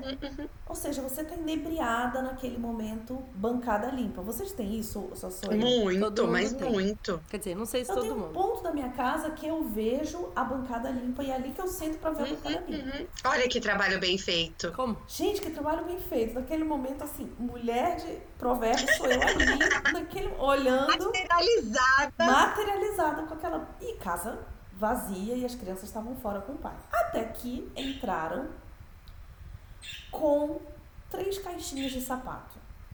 Ai, Jesus. E dentro das três caixinhas, os três periquitos. E aí eu disse, bom. Ou eu Eu comecei- surto. Não, eu comecei a me tremer, a ter uma sensação de, sabe, de estar trêmula. Mas eu olhava a minha mão, não tremia, mas dentro de mim eu tava trêmula. Eu disse, gente, que sensação é essa? Era algo similar ao ódio, à raiva. Mas era um tremor, assim, só, só era muito incompatível aquela bancada limpa que eu tinha acabado de limpar com três passarinhos. Era, era incompatível. Não era batia, não batia. Socorro. Era incompatível. Eu vou parar aí o meu câmera aqui, porque tem muita história desse bichinho. Mas é ok você sentir uma Uma raiva. um pânico. Super ok. pânico. Era pânico, 100% não era ok. raiva, era pânico, era sensação de pânico. Com três bichinhos. Querida, eu paniquei com peixe. Um peixe. Dois, na verdade. Que a minha sobrinha querida deu de presente. Para Gente, meu por filho. que que é ok, então? Por que... Eu sei, mas por que? O que que aconteceu comigo? Eu queria entender. Não, normal. É que você sabe que é você que vai ter que lidar com Sou eu a que vou ter que bagunça, com a ligar. O sujeira. É barulho você. com ele cantar no o meio do podcast barulho. do seu trabalho. Não, não, não, não são eles, eles vão aproveitar a parte boa. E é por isso que eu que tenho que limpar o aquário. O Otto não vai limpar Vamos o lá. aquário. eu- Gente, Entendeu? eu faço home office e, o, e o, o bichinho tá aqui o dia inteiro. Aí quem, quem que lê documentário, pesquisa, site, artigo sobre como treinar o bicho sou eu. Então. Nossa, Os amiga, mas também você tá indo um pouco, um pouco, né? Você tá Não, levando deixa essa falar. Eu não, a pra sério. mim era, era um outro, era seres de outro planeta. Eu nunca tive uma relação com passarinho. É que a Paulinha Ah, eu cresceu com tenho. relação com o passarinho. Eu cresci com passarinho, meu pai tem criação quer? de passarinho. Tem? Obrigada. Eu tanto tenho que eu tenho trauma. Não quero nem meio. Gente, E ó. aí agora eu tô aprendendo. Um já pousou, pousou na minha mão, aí, aí eles acham Ela vai eu comer. Ai, a Natasha vai virar mãe de pet de passarinho. Você tem que Ela ligar vai ser pra aquela nossa pessoa que querida anda com Nogueira. passarinho no ombro. Alê Nogueira, Senhor, liga pra ela. Isso. Ela Tem vai misericórdia virar essa mim. pessoa. Ela vai virar, ela vai virar. Gente, foi no dia seguinte já, eu já tava treinando passarinho. Ai, meu Deus. A Erika tem um pet muito bonzinho. Comeu meu AirPods hoje. Comeu? Comeu. Que Olha aí, que pet legal. Aí eu mandei uma mensagem no grupo da família com o meu AirPod comido e falei assim: ela está indo embora hoje. Você deveria ter mandado assim, ó. é, e aguardo o valor de Não, tanto avó. Pelo meu Zelle É. de vocês. Não, não é nem o Zélio. Eu quero o pod de volta aqui até meio-dia. Até Tipo, que dia eu quero um AirPods novo na minha mesa. Não, eu já falei assim. fizemos um upgrade aí desse AirPod? Fizemos. A base do pet Não, mas também. é o- o meu é novo, Válido. O dela é um ok. novíssimo, O o dela é é novíssimo, nem dá. Gente, tem- não tá ok pra esse pet. Esse Não pet tá, tá. fora desse... Deixa pra não, lá, a esse não. Keeper tá fora do padrão. Deixa pra lá. É. Deixa pra lá. Vai, vai, Ok, vamos para vamos o pro próximo. próximo. Casos de família. Vamos, vamos eleger aqui um podcast, vai ter um caso de família, acabou? Vamos, Hoje vamos, vai ser a Erika, depois você, Sabe depois por quê? eu. Porque assim. Tá, hoje é da Erika. É porque, como a gente Ok. começou falando desse podcast, a, a gente teve muita família em casa, né? Desde o começo de dezembro, meus pais vieram. Vieram no começo de dezembro, né? Foi. Vieram, 6 de dezembro. Começo de dezembro e passaram, ficaram até agora, semana passada, então a gente tá no meio de, de janeiro. E aí, é, ele, a gente dividiu por temporadas na casa dos três filhos, moram aqui. Última temporada, casa da Ana Paula. E aí eles estavam no dia de embarcar. Estávamos lá em plan, faz teste de Covid para todo mundo embarcar, nananã, na cozinha da Ana Paula. Ana Paula estava ali de máscara. Um plus, um plus. É a primeira vez que eles passam uma Verdade. temporada na minha casa. É verdade. Normalmente eles vinham, ficavam na casa da Erika e na casa da Ioná. Todos É esses anos. Ela mora nos. Estados Unidos há cinco anos. E eles nunca tinham ficado na casa dela, tá? Gente, mas lembra do bolo da Paulinha. Vocês acreditam que eu contei pra minha sogra, que eu contei no podcast da história do E bolo? ela? E ela falou que ela não disse, eu vou aqui abrir o direito de resposta da minha sogra, que eu mesma vou dar. Ela disse que ela não falou que o bolo era rançoso. Ela não usou a palavra rançoso. Ela falou que ela não lembra qual palavra que ela usou, mas que não foi rançoso. Foi solado. Gordurento. O bolo da Paulinha é solado. Complete a frase. O, o bolo da Paulinha é... é... Gente, fica aí pra vocês. Não, mas aí vamos lá, vamos lá. Estamos lá na cozinha da Ana Paula. Ana Paula, assim, encostada assim na entrada da cozinha. Estão os meus pais, estava eu, Antônio. Aí estamos conversando, daqui a pouco meu pai, comum, né, diz respeito ao sangue Massamani, levanta assim com uma super ideia e fala assim: "Olha, eu estava aqui pensando, eu vou pro Brasil, eu vou vender minha casa e vou vir morar na casa do Tiago e da Paulinha. A gente compra uma casa grande e eu venho morar com eles." Achando que era a ideia mais maravilhosa do mundo. A Ana Paula. Gente, ele tava falando ele sério. Tava falando sério. Ele, gente, é meu pai, tá aí, ele tava falando sério. E a Ana Paula, ela bambiou, bambiou. Ela estava de máscara no momento, então nós não conseguíamos ver a expressão total facial dela, mas os olhos praticamente saltaram, o corpo dela se mexeu e naquele momento eu falei, eu preciso salvar. Aí eu falei, calma, pai, calma, calma, calma. Não dá, não dá. Ana Paula. Gente, elas estão se matando de rir. Queria que vocês tivessem vendo gravado. Eu falei, pai, calma, calma que não dá, não dá pra vir morar com a Ana Paula. Ela foi muito legal, 15 dias, foi de boa. Mas vou morar é uma outra coisa. E ela não conseguia falar uma palavra. Ela ficou muda. Era que eu ia falar. Eu não consegui falar uma palavra. Eu não consegui nem, nem falar pra ele que sim, nada, que não. Nem que não, não consegui falar nada do comentário da Erika. Eu só fiquei. Muda! Calada, congelada. Encostada assim ó, na parede e ficou ali, tipo assim.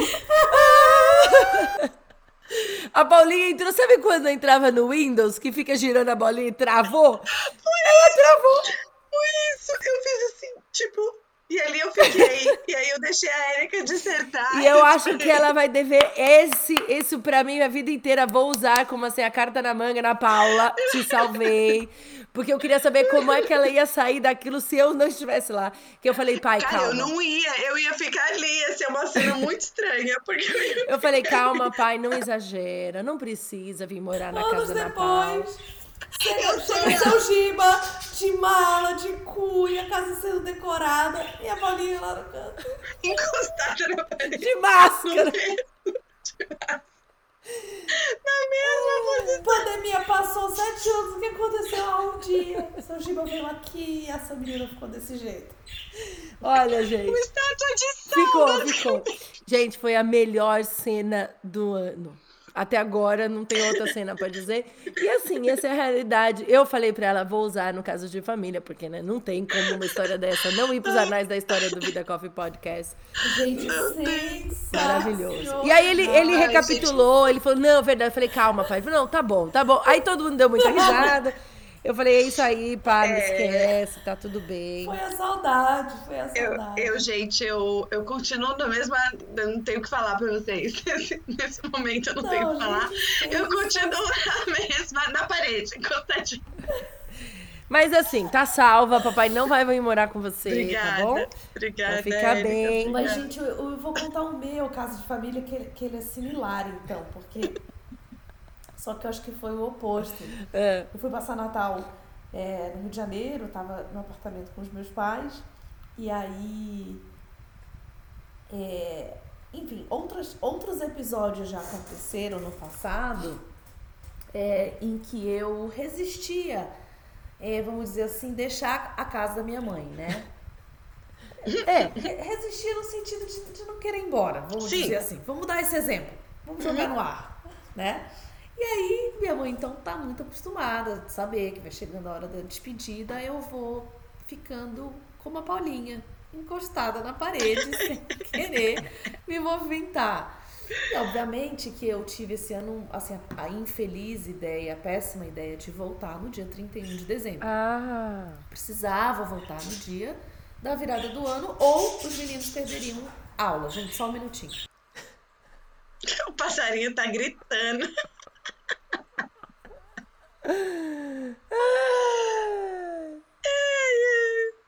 Gente, não tem condição. Eu peço pra tirar. Não, continua, Deixa, continua. Faz parte, as Ok. pessoas vão dar risada. Ouvinte, ouvinte, passarinhos. Você não vai cortar essa parte? Não, Ah, não vambora. acredito. Bom, aí o fato é que foi chegando a hora do voo e eu tinha que viajar na hora do- da virada. O nosso voo era meia-noite e cinco. E eu fui ficando igual a Erika em tempo de mudança, nada, inerte. Lenta. Daqui a pouco, eu ouço a minha mãe começando a cochichar e falando pro meu pai: essa menina vai ficar. Vamos começar. Essa menina vai ficar aqui, ela não vai voltar. Detalhe, era a minha primeira visita no Brasil depois de três anos sem ir. Meu Deus, É, meu Deus. Então foi a primeira visita. E eu não ia mesmo embora. Eu não ia mesmo embora.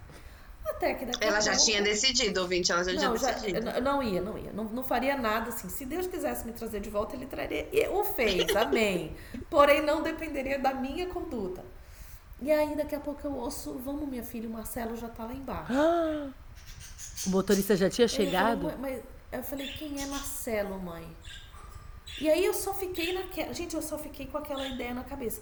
Quem é Marcelo? Mas aqui. E aí, quando eu chego lá embaixo, tá um táxi amarelo, normal, padrão. E o Marcelo, que é o motorista, na porta. Oi, Natasha, tudo bom? Eu vou te levar. E eu olhei, eu falei assim, gente, mas, mas você já conhece a minha mãe? E entrei no carro, daqui a pouco a minha mãe bateu a porta. Pá, um beijo, minha filha. Faça um bom voo. E eu fui colocada no táxi. Natasha quase, a mãe quase despachou. Gente, por quê? Porque aquele horário também deu ir para o aeroporto, obviamente, mas deles dois irem para casa dos amigos que iam fazer a ceia do ano novo. Ai, era no novo, gente, eles tinham horário.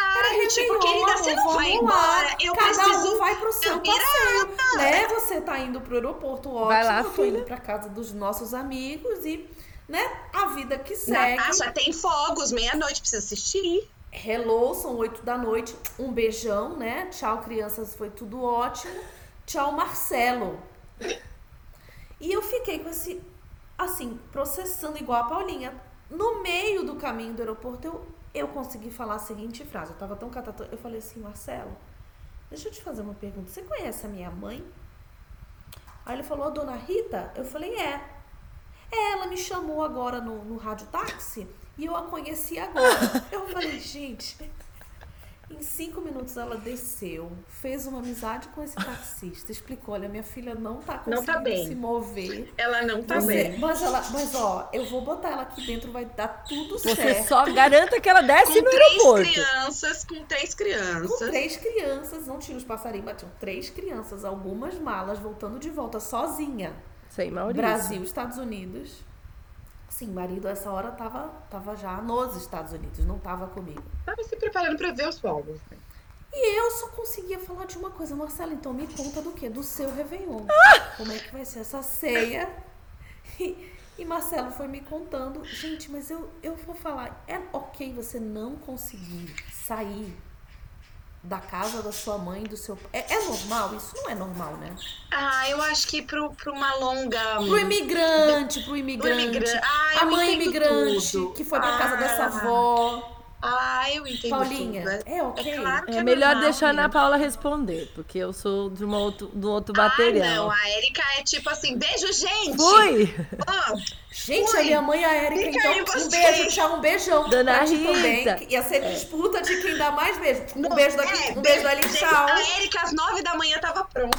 Boa Eu e noite. Paulinha ficamos No nove dias com a máscara encostada na parede. Encostada na parede. Eu tava assim, encostada na parede. Paulinha, eu te entendo. Quando é muito chocante, eu também fico. Obrigada. Os seus, Agora os seus periquitos seu. também entendem.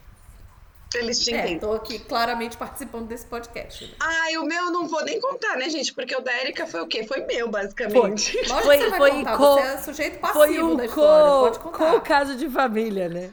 Um co-caso de família. é, Ai, gente, eu não sei. Ah, eu contei já um caso de família no meio do episódio. Verdade. Pronto, vou me salvar. Eu contei aqui do meu caso com meu irmão, que foi um estresse sem fim. Ah, é ok ou não era ok o que o irmão dela fez?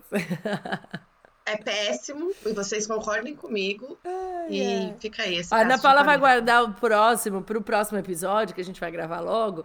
Então, as... Porque eu tenho? você tem que ter. Você ficou 15 dias com os meus pais na sua casa. Não, mas não posso. Deixa eu falar, gente. Eu não posso. Eu preciso caçar a casa de família da, do meu lado da família. Eu não posso passar aqui sete episódios falando da minha sogra do meu sogro, gente. Eu tenho uma reputação. Ai! Eu tenho uma reputação, inclusive, que a minha sogra saiu da minha casa, mas essa parte é que eu não conto. Verdade. Ela conta do momento, do momento. Aí já vai entrar em outro caso de família aí, ó. Paulinha, ele ah. gostou, seu sogro gostou tanto que ele planejou se mudar para sua casa. Deixa eu te explicar. Sogra... Foi sucesso, tá? Não, foi sucesso. Eu sou uma anfitriã de sogros. Fantástico. A minha sogra saiu daqui fez um discurso. Nossa, ela fez um discurso. Ela, ela pediu para todo mundo ficar aqui. Silêncio, que ela queria dizer que eu fui uma ótima anfitriã. Ou seja, Uau. não, não. sucesso. Peraí que eu vou dar uma melhoradinha ainda. Você pode ser um pouco menos boa anfitriã pra ver se no final eles vão embora. É, né? Porque no caso tá dando demais é. já. Eu já senti e, que eu pensei é, um pouco a mão na gentileza. É. A gente, qualquer coisa, a gente liga pra quem? Pra Marcelo, vir buscar sobre sogra. Aparece Marcelo aqui, o inter... O Eis que surge. Oi, Marcelo. Você liga pra quem? Pra Rita e diz, Rita, tô aqui. Dá pra mandar, Marcelo. Chama o Marcelo aqui, chama o rádio táxi. Olha aqui. Vou dar uma ligada pra Rita. Aliás, a gente tá querendo receber a Dona Rita aqui, hein? Chiquérrima. Dona Rita não tá, você veja tá claramente tá pelo caso de família que não há uma previsão. Esqueci que ela não vai mais ser vizinha nossa. Eu falei, tô falando daqui achando que você é minha vizinha ainda. É, não, ela tá lá em Dallas, querido. Bom, mas, gente, é, é muito, muito, bom. Gente, bom, vamos pro Vida Coffee Indica pra gente fechar? Vamos. É, vamos. você já tem uma indicação. Eu tenho uma indicação, que inclusive hoje eu mandei no Vida Coffee, no grupo de WhatsApp aqui da mulherada, é, de um vídeo muito interessante. Eu já indiquei ela em algumas situações, é a Fabi Bertotti. E ela gravou um vídeo, acredito que foi ontem, que diz: é, Você não é uma vítima Pessoas emocionalmente imaturas fazem isso. Ela fala sobre o triângulo de Karpman ou o triângulo do drama. E assim, real, vale a pena assistir, porque ele explica como a gente se relaciona em relação ao drama, né? Então, como relacionamentos desenvolvem em relação ao drama. Então, fala que tem um, um é bem interessante, bem interessante. Eu quero que todo mundo escute, porque você vai se reconhecer em algumas cenas. E quando você tem consciência, você sabe como enfrentar. A gente já falou isso nesse episódio. Então, é um vídeo que chama ah, Pessoas Emocionalmente Imaturas Fazem Isso. Você não é uma vítima, da Fabi Bertotti no YouTube. Muito bom. Muito bom. Você, Paulinho? Não tenho. Gente, aquelas assim, não tenho, tô sem conteúdo Eu tô sem conteúdo nenhum, gente. Férias, passou férias, eu não consumi nada. É, não, tenho. Ai. Eu também, tô zero consumo. Eu acho que não tenho. Assim, até abri caixinha no meu Instagram pessoal para ter indicação, porque realmente eu cheguei naquele momento de ter consumido tudo que eu queria em termos de, pelo menos audiovisual, de vídeos e uhum. de livros e de, perdão, de as séries e afins, assim. Então, eu tô me sentindo naquele momento de entre safra, assim, de tipo sem consumo, sabe? Ó, oh, eu posso indicar um livro, talvez a Erika já tenha indicado esse livro aqui, mas eu posso indicar porque eu, eu, olha que bizarro que eu vou fazer. Eu não comecei a ler o livro ainda, mas a Erika já leu, releu, tá dando estudo sobre esse livro agora para as hosts do Vida Coffee. Então eu vou indicar porque eu acredito que o quê? Se ela tá dando um estudo para as hosts do Vida Coffee, do livro que eu vou começar a ler, o livro é bom? É bom, né? Bom, claro. Então, eu, eu acho que ela também já deu essa dica Mas aqui. Mas vale, é, vale. Mulheres da Palavra, da Jen Wick, Wilkin. Uhum. Wilkins. Ah, a gente já leu Isso. ela no Fida Coffee. Mulheres da Palavra, já? como estudar a Bíblia com a nossa mente e coração. Não. Ela talvez já tenha indicado. A gente pode ter lido no, no Sisterhood lá no comecinho. Lá no comecinho a gente, a gente leu. Mas eu tô, vou fazer agora com Acho as que foi o primeiro é. livro. Eu não Legal. li. Não Você li. não morava aqui ainda? É... Ah, morava em Exato. Boca começaria a ler e fica aí essa dica. Erika, você pode falar, discorrer mais do livro? O livro é, é, o livro é maravilhoso. Ele, ele ensina como a gente estudar a Bíblia e ele, de uma forma bem prática, não é um livro teológico, mas é um livro que vai sim te estimular a ler a Bíblia. É, indico muito, muito, muito para todo mundo. Inclusive mudou a minha relação com a Bíblia. é, de me aproximar da palavra. Então, vale muito a pena para você que quer estudar mais ler este livro. Muito bem, fica aí o meu é, Vida Coffee Indica compartilhado. Tá tudo compartilhado aqui hoje. Tudo compartilhado. Ai, ai, que mais? Nath, é Nath não tem nada para indicar, né, Nath? Não, tô sem indicação, gente. É por enquanto. Eu vou pegar as de vocês e. ah, então vamos. Prometo que no, no próximo terei. Essa semana a gente vai consumir alguma coisa interessante pra indicar. É. Bom, gente, já que elas não fizeram Plim Plim, que eu já fiz um pouco, vamos de indicar de novo a nova série do Vida Coffee Live. Que é claro, é Letters claro, from God sim. to Me. Que a gente começou Gálatas. Então, é, é bem. tá sendo bem legal. A gente vai falar sobre várias cartas de Paulo é, nesse, nesse semestre. Então, fique ligado e de, uh, fique ligado porque agora, mês que vem, é, não, daqui um mês e pouquinho, tem Vida Coffee Experience. Então, fique ligado nas redes sociais do Vida Coffee, né? Pra saber de tudo. Isso aí. É isso aí, gente. Isso aí. Falamos de expectativas hoje, falamos de como a gente lida com elas. É, foi um, um episódio, acho que de um dos bons, hein? Entra na lista dos foi muito bom, bons. Foi bom, foi bom. É, e a gente tá muito feliz. Eu acho que superamos as expectativas, yeah! pessoal. e, e, a nossa oração é que você é, coloque as suas expectativas é, no lugar certo, que você aprenda a se conhecer, é, a, a, se respeitar e a conhecer o outro e respeitar ao outro. A expectativa, sempre lembre disso. Ela se trata é, de você a, em respeito ao outro e o outro não tem obrigação de saber. E dos outros também a gente vai aprendendo, quando a gente se conhece, a gente começa a aprender e a lidar bem com essas coisas e que, acima de tudo, todos os teus relacionamentos glorifiquem ao Senhor, que esse é o objetivo principal, né? É isso aí, você acabou de ouvir o Vida Coffee Podcast, um podcast da Vida Church. Você pode acompanhar o Vida Coffee Live toda segunda às 10 da manhã no meu Instagram pessoal, Érico Oliveira EO.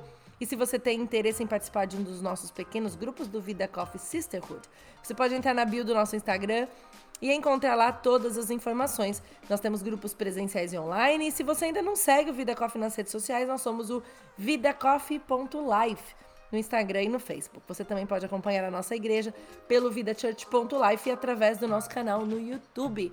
Até semana que vem. Até! Um beijo, meninas. Amém. Beijo, beijo.